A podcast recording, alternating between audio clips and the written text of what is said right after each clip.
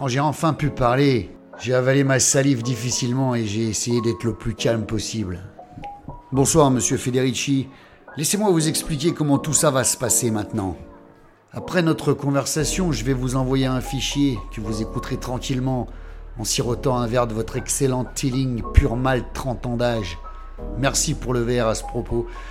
Et dans ce fichier audio, donc, vous entendrez notre conversation, celle que nous avons eue tout à l'heure, celle que j'ai enregistrée sur mon portable et dans laquelle vous m'expliquez, sans ambiguïté aucune, que vous faites un trafic de diamants, ainsi que les menaces de mort que vous avez proférées à notre rencontre si on ne vous rapportait pas vos diamants, que d'ailleurs nous n'avons pas volé.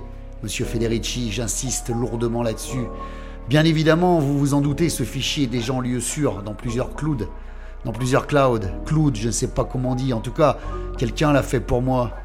S'il m'arrivait malheur, à moi ou à mon associé, ce fichier serait directement envoyé à Interpol, qui aimerait bien, d'après ce que j'ai pu entendre et ce qui se raconte, vous inviter pour une discussion amicale autour d'un verre.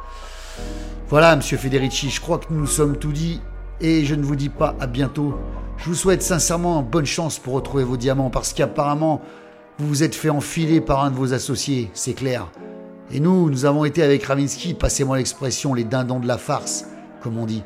Donc si j'étais vous, je chercherais mes diamants de ce côté. Vous voyez que je ne suis pas rancunier, je vous mets même sur la bonne piste, monsieur Federici. Je vous souhaite une bonne soirée. Une dernière chose, Ravinsky vous remercie pour la chambre, ainsi que pour le risotto qui apparemment était divin. Il y a eu un très long silence ponctué par la respiration profonde de mon interlocuteur avant qu'il parle. Très bien joué, monsieur Boulinet, félicitations. Bravo. Je vous souhaite également une bonne soirée. J'ambitionne vraiment de retrouver mes diamants, ainsi que, vous vous en doutez, les gens qui m'en ont privé. Et s'il s'avérait qu'effectivement vous n'y étiez pour rien, je saurais me faire pardonner à la hauteur du préjudice, mais si je découvre que vous m'avez enfilé, comme vous dites, monsieur Moulinet, avec vos mots, nos chemins se recroiseront très bientôt, et croyez-moi, fichier ou pas, cloud, cloud ou pas, les accidents arrivent tous les jours. Dans les deux cas, monsieur Moulinet, à bientôt. Eh ben, bordel de merde, on s'en tirait pas trop mal sur ce coup-là. Mais ce givré de Federici n'allait pas lâcher l'affaire comme ça. Il allait falloir qu'on soit prudent quelque temps et qu'on regarde par-dessus notre épaule en traversant la rue. La preuve Quand on est arrivé sur notre palier, la porte du bureau était entr'ouverte.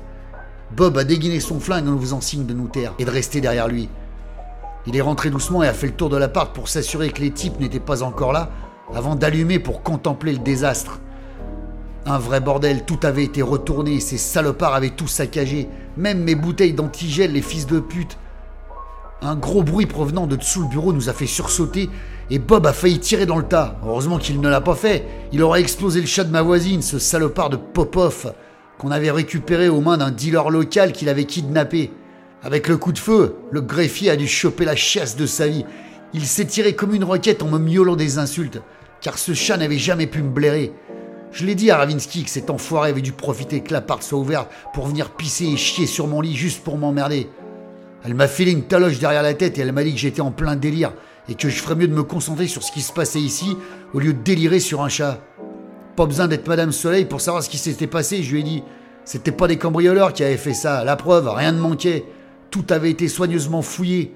Federici nous avait envoyé des hommes à lui, des hommes qui étaient déjà à Lyon pour s'assurer que nous n'avions pas ces foutus diamants. J'ai retourné le canapé et je me suis laissé tomber dedans, soupirant comme un sac.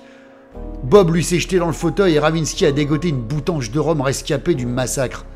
Elle s'en est envoyée une bonne lampée avant de me tendre la bouteille. J'ai tout recraché en sursautant quand une voix a balancé depuis l'entrée. Dis donc, c'est vraiment le bordel chez toi, Moulinet.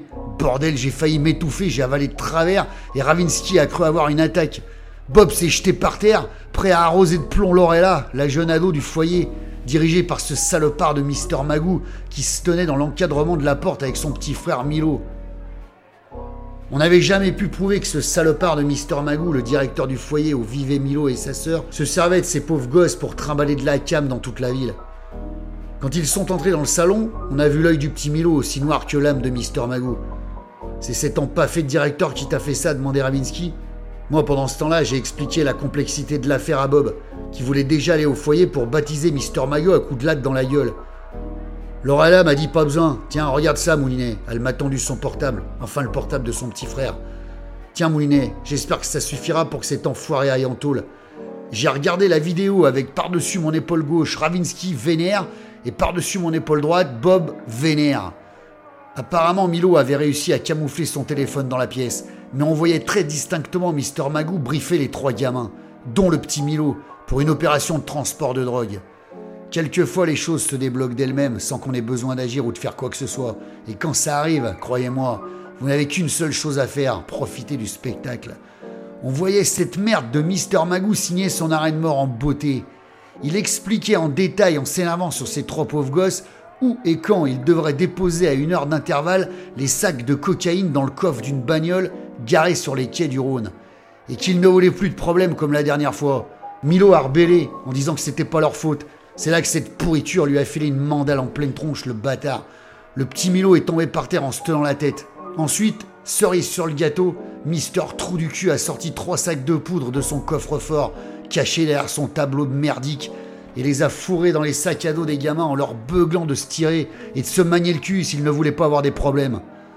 Ravinsky a pris le téléphone et a transféré direct la vidéo à Bricou et Picot, les deux lieutenants qui nous avaient demandé d'enquêter sur Mister Magoo, discrètement. Ça n'a pas traîné. Deux minutes plus tard, mon téléphone sonnait. C'était eux. Ils allaient arrêter Mister Magoo ce soir même. Et on voulait être sur place pour voir ça. On ferait le ménage plus tard.